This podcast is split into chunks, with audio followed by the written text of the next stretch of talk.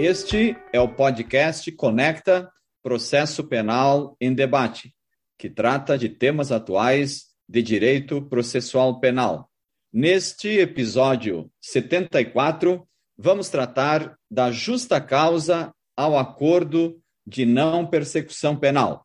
Sou Nereu Giacomoli, comigo Marcos Ebrard, somos advogados e professores da Pontifícia Universidade Católica do Rio Grande do Sul. Professor Marcos, o acordo de não persecução penal é uma novidade no nosso ordenamento jurídico, que foi introduzido pelo denominado pacote anticrime, ou a denominada lei anticrime, que acrescentou o artigo 28 eh, ao Código de Processo Penal, prevendo que, terminada a investigação, concluindo o inquérito policial, quando a pena não for superior a quatro anos, a pena mínima, quando a pena mínima não é, atingir um patamar de quatro anos, o Ministério Público poderá é, realizar o acordo de não persecução penal, isto é, negociar com o indiciado ou com o investigado, o futuro acusado, vamos dizer assim, e a defesa, um acordo.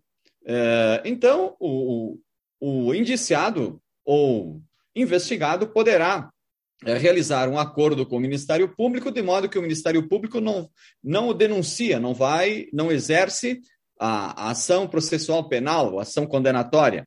Claro que poderíamos discutir, discutir se há ação é, penal, ação processual, mesmo com a proposição do acordo de não persecução, é, persecução penal e não oferecimento da denúncia. Mas então o Ministério Público e a Defesa poderão negociar que o réu, uh, mediante o cumprimento de determinadas condições, em determinado período, e desde que confesse o crime, ele, cumprindo as condições, se extingue a punibilidade e o Ministério Público não uh, oferece a denúncia. Claro que existem uh, hipóteses em que a lei veda a realização do acordo de não persecução penal, independentemente da pena mínima ser inferior a quatro anos, como na violência doméstica, como naqueles crimes é, exercidos com é, violência ou grave ameaça, ou também quando o, o, o cumprimento das condições é, não for suficiente para a prevenção e reprovação do ato praticado. Então, é, o Ministério Público, cumprindo o, o, o, indiciado, o investigado, cumprindo as determinadas condições e o investigado aceitando, pode realizar esse denominado negócio jurídico processual que se denomina de acordo não persecução penal. O grande problema é se, é, em todos os casos em que a pena prevista é, para o fato, não sendo superior, não atingido os quatro anos, é possível se fazer o, o acordo de não persecução penal. Ou seja, é possível discutir a justa causa uh, para ou ao acordo de não persecução penal? Por exemplo, nós podemos ter um, um, um caso investigado uh, onde o entendimento da defesa, uh, esse caso não se refere de uma tipicidade criminal, ou o fato típico que uh, a defesa entende que se consubstanciou na investigação está prescrito. E mesmo assim, o Ministério Público é, poderá vir oferecer o acordo de não persecução penal e a defesa então se encontra diante é, desta, desta encruzilhada. Se aceita o acordo de não persecução penal, se não aceita, se não aceitar, corre o risco de haver uma denúncia, quais seriam as medidas que o, a defesa poderia tomar para se discutir a existência ou não, a incidência ou não da justa causa para se realizar, para que haja o acordo de não, de não persecução penal. Tá? Claro que o conceito de justa causa é um conceito ainda não sedimentado na doutrina brasileira. O Código de Processo Penal, lá no artigo 395, inciso 3, é, estabelece a justa causa é, como uma das condições para o exercício da ação processual penal. Tá? Claro que há um entendimento é, de que a justa causa é, é, uma condição da ação processual penal e há, também há um entendimento que a justa causa seria é, um elemento, um elemento é, exigível para o exercício da ação penal, além é, além das condições da ação. Então seria um elemento um elemento específico, né? É, um elemento específico. Mas, professor Marcos, e qual a, a, a, a, melhor estratégia para a defesa diante é, dessa possibilidade de discussão da justa causa ao acordo de não persecução penal? Professor Nereu, nós estamos no episódio número 74 do Conecta, discutindo esse tema da justa causa ao acordo de não persecução penal, não só porque academicamente é um tema importante para a pesquisa jurídica no Brasil, mas principalmente porque esse tema bate na porta da advocacia e também, evidentemente, baterá na porta do judiciário. Aliás, de alguma maneira, já tem batido há pelo menos 26 anos depois dessa vivência toda que nós tivemos por décadas com a transação penal, com a audiência preliminar lá no Juizado Especial Criminal. Então, lá jamais ou dificilmente houve uma fase específica para análise da justa causa, seja de uma representação, seja de um relato, seja de uma notícia crimes, seja de um boletim de ocorrência. Então, apesar de lá no juizado especial criminal nós estarmos tratando com infrações de menor potencial ofensivo, o peso jurídico de uma imputação penal de menor potencial ofensivo não pode ser menosprezado ou desprestigiado em relação à natureza da infração penal. Então, desde lá, nós temos defendido a necessidade de que haja uma análise de justa causa. Imagina, para argumentar, um caso de atipicidade ou de prescrição ou de ausência de determinação da autoria em que o cidadão é o investigado, o requerido, o autor do fato, como chama a Lei 9099, é submetido à audiência preliminar.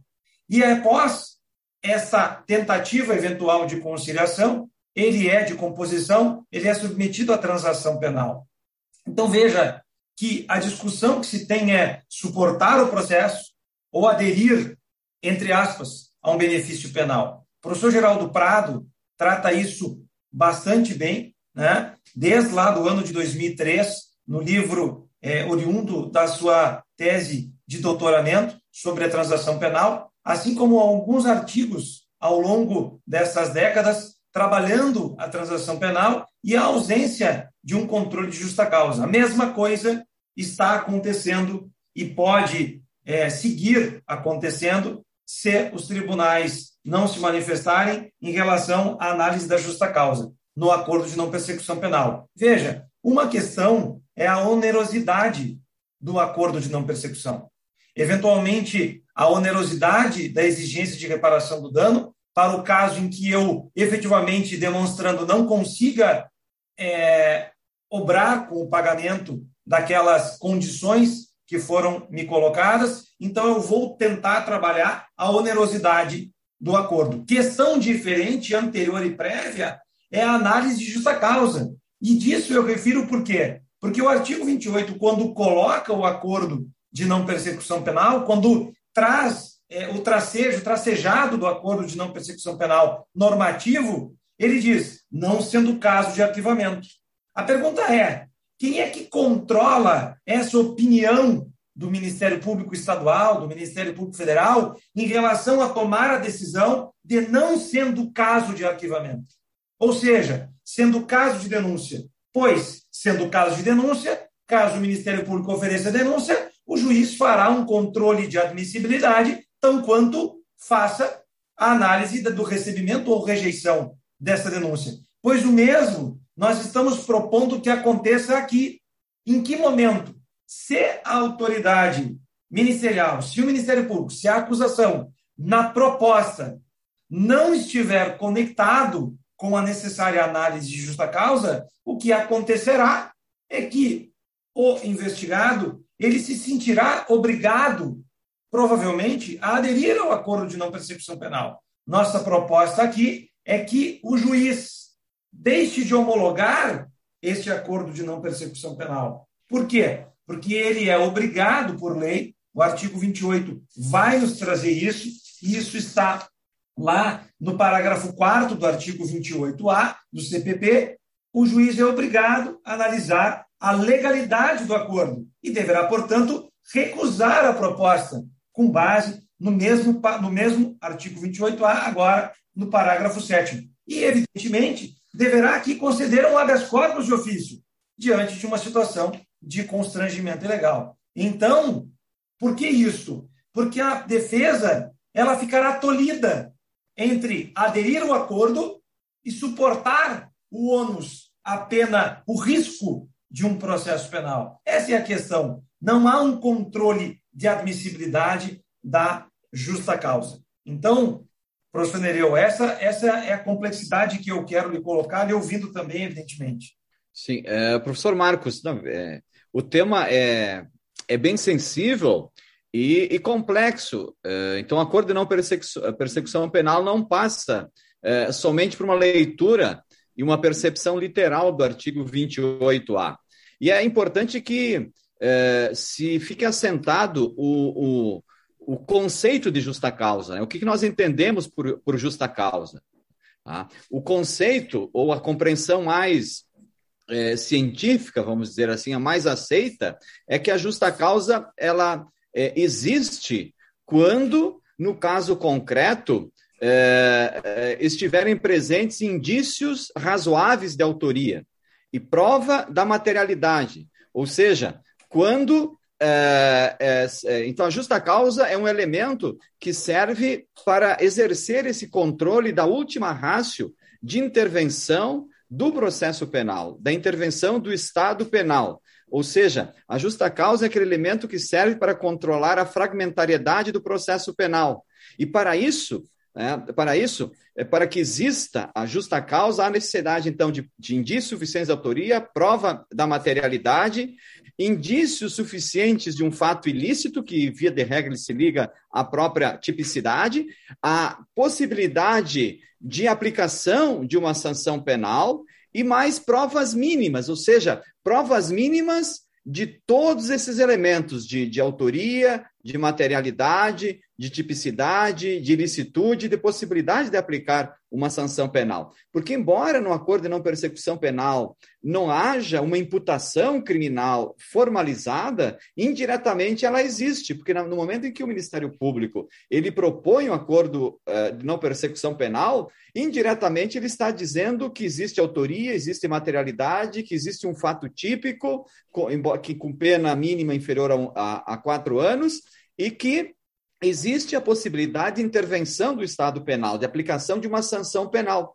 porque as condições elas não deixam de ser penas criminais também, sanções criminais. Claro que elas não produzem todos os efeitos que uma, uma sanção penal, advinda de uma sentença penal condenatória, produz. Maus antecedentes, reincidência, é, possibilidade de, de indenização nociva, sem discussão é, do, da, da responsabilidade civil, apenas do, do, do quantum que se irá, irá pagar, indenizar. Claro que, que, que, que, a, que as sanções no acordo de não persecução penal, que o professor Roxin na Alemanha chama de equivalentes funcionais da pena, elas são penas.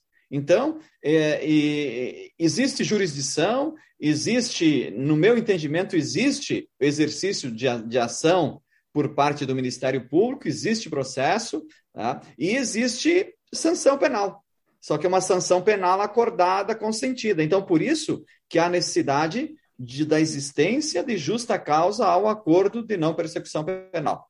E, e até mesmo, professor Nereu, pela natureza é, jurídica desse instituto importante da justiça negocial, que é o acordo de não persecução penal, que levará ao fim e ao cabo a extinção da punibilidade.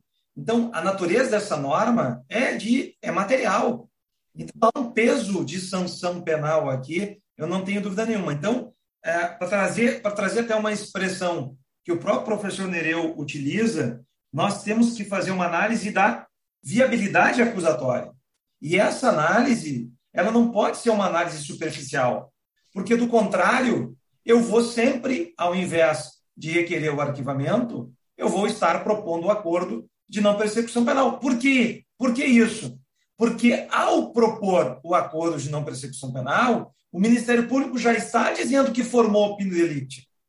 Veja, então, ele oferecerá denúncia caso o acordo não seja aceito. Então, é, esse é um episódio muito importante para o dia a dia da advocacia. Nós acabamos de receber aqui um retorno da, da equipe editorial da Conjur em relação a esse mesmo tema, é, dando ok, aprovação na nossa publicação, professor Nereu. Então, em até cinco dias, nós teremos o, o artigo A Justa Causa no, ao Acordo de Não Persecução Penal, publicado na Conjur também, que é fruto da discussão que nós estamos fazendo aqui nesse episódio 74 do Conecta, que merece ser muito compartilhado. Esse, então, é o episódio 74 do Conecta Podcast, que estará no ar hoje, no dia 20 de outubro, às 18 horas. Compartilhe conhecimento pelo Conecta Podcast com Nereu Giacomoli e Marcos Eberhardt.